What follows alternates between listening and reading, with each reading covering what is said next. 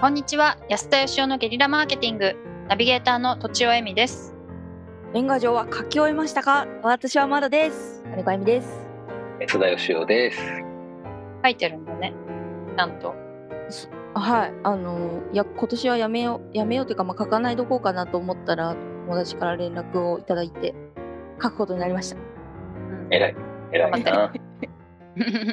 はい。ありがとうございます。では今日はなんと質問があります。はい。えっ、と10代学生さんからいただきました。10代。うん。ブログを始めよう始めようとしているのですがなかなかネタが見つかりません。どうしたらブログのネタを見つけることができるのかまた誰も取り扱ってないネタを見つける方法を教えてください。ということです。なるほど。うん。うんこれはなんかお二人もね配信してますけどどうなどうやっているんですか？なんでやりたいかによりますよね なんでやりたいか？なぜブログをやりたいか、なるほどなるほど。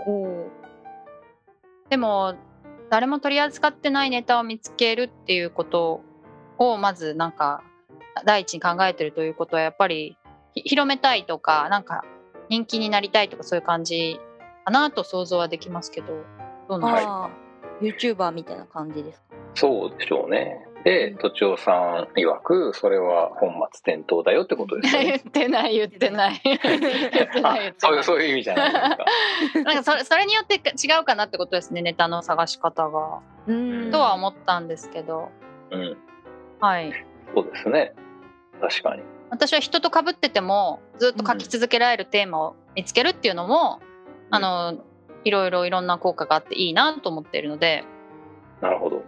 はい。かぶかぶることを気にしないと。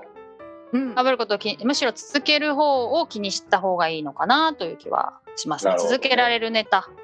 はい。うんでまあ、テーマですよね。ブログのタイトルにするテーマみたいなことはうん。これならいくらでも、まあ、安田さんもよくおっしゃってますけどもこれならいくらでも書けるっていうものを見つけるとそれがまあネタはネタを探一本一本見つけるのは簡単になりますしあとまあ勝手に個性が出てくるかなという気はしますね。はい、確かに。うんうん。確かになんか YouTuber とかもあれですよね人気が出るまでは毎日1本ペースで動画上げたりしてますもんね。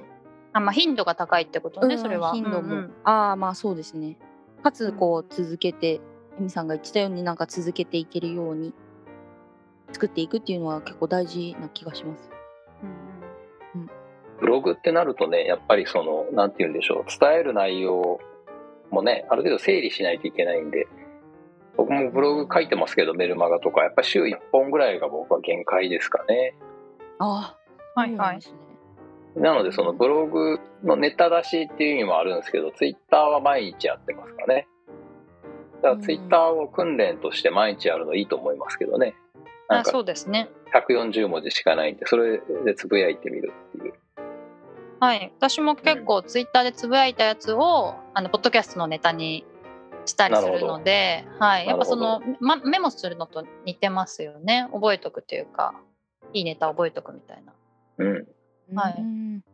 僕もでもあのとちおさんのご意見に賛成ですがあのあんまりね人と被ること気にしないっていうか基本的にあの人が書いたものを読まなきゃいいんですよそうするとその被りようがないっていうか被ってるかどうか分かんないんで、うんうん。ああなるほど。はい、僕もあの基本的にビジネスを組み立てる時もそうなんですけどマーケットの研究とかしないんですよ。するとどうしても似ちゃうんで。あやっぱり自分の頭で考えてやると全く同じものがあるってことってあんまりありえないんで。ーうん。はい。だから他者を見ない、学ばないっていうのが大事なんじゃないかな。うんうん、その場合はどういうところをよりどころにするんですか？やっぱりこう読んで面白いかなとかいうところを考えるんですかね？やっぱりあの面白さって人によって違うじゃないですか。あはい、で、その、誰かから見た面白さをネタにするっていうのは不可能だと思うんですよね、僕は。うんうんうんわからないんで。だから自分が面白いものをあのネタにするしかないと思うんですよ。はいはい。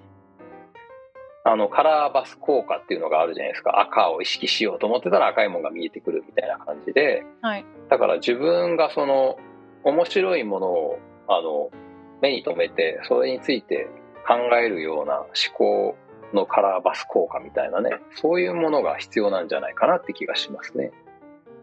うん。難しいですけど。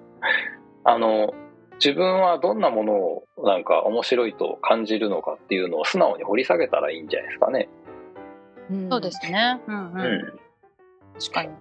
なんて言うんでしょう。例えば自分がなんか何か欲しくなるとか、自分がすごい何かに興味を持った時、なんで自分にそういう変化が起こったのか、みたいなところをね、掘り下げてみるとか。確かに。それってでもやっぱり日々ツイッターとかをやってると、だんだん分かってくるっていう感じもしますね。そうなんです。だからさっきの思考のカラーバス効果はまさにそのツイッターとかやってると、そういう思考で見るようになるんで。うん。アウトプットしないとやっぱなかなか自分がどんなものに惹かれ惹かれてるっていうかグッとくるみたいのってなかなか分からない気がしますね。ぼんやり日々を過ごしてしまって。そうですね。はい。なるほど。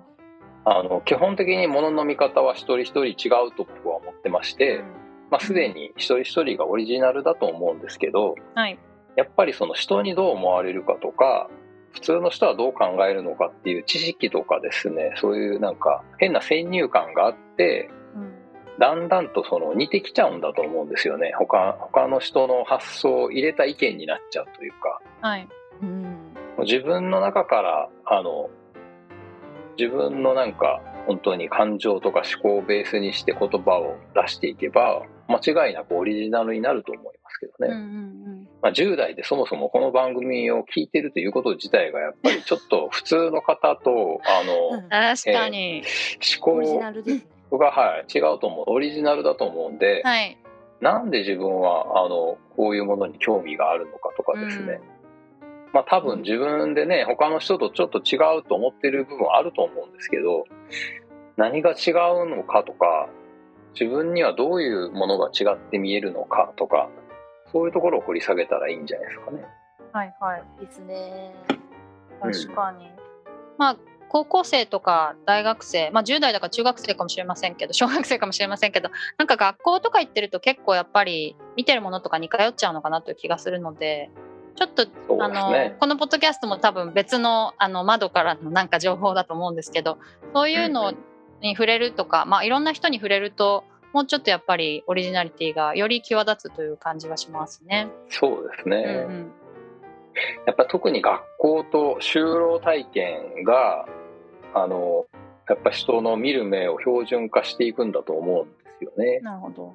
ええやっぱどうしてもねややることとかやり方とかを統一させられるんでねうん学校なんかに行くとあとそはいの仕事もね、例えばコンビニのバイトとかすると自分で勝手に工夫できないんで。勝手なことしたら怒られちゃうんでだから自分の工夫があの活かせるようななんかその学校の教科以外の学ぶことに興味持ったりとかうん時給じゃない仕事をなんか歩合制の仕事とかねやってみるとかそしたらなんかあの自分の中に眠っているなんかオリジナリティとか面白さが芽生えてくると思いますけどね確かに。いいなあ。高校生の時にこの話聞きたかったですうね。ん私もそうです、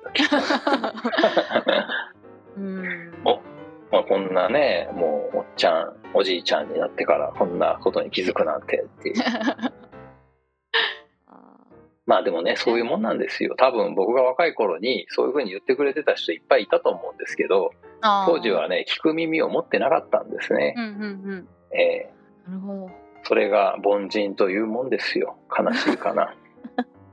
まあそういう縛られて、まあ私もそうですけど、普通の会社に入ってルールがあってっていう縛られた経験が、その後よりなんか自由であることの価値をより分かるみたいなこともありますからね。ありますからね、はい。はい。はい。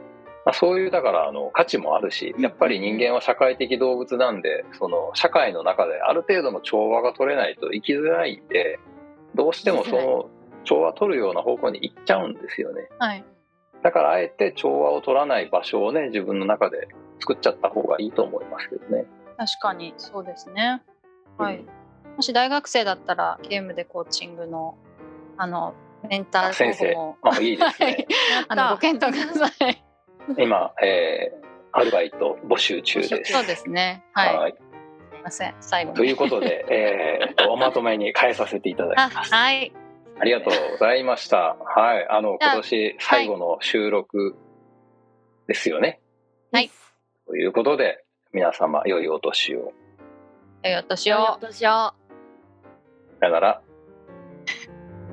さよなら本日も番組をお聞きいただきありがとうございました私たち3人でギブの実験室というオンラインサロンを始めることにしましたキャンプファイヤーファンクラブというサービスで募集をしていますので参加したい方はキャンプファイヤーで検索するか境目研究家安田義雄のホームページ安田義雄 .com からお申し込みください。来週もお楽しみに。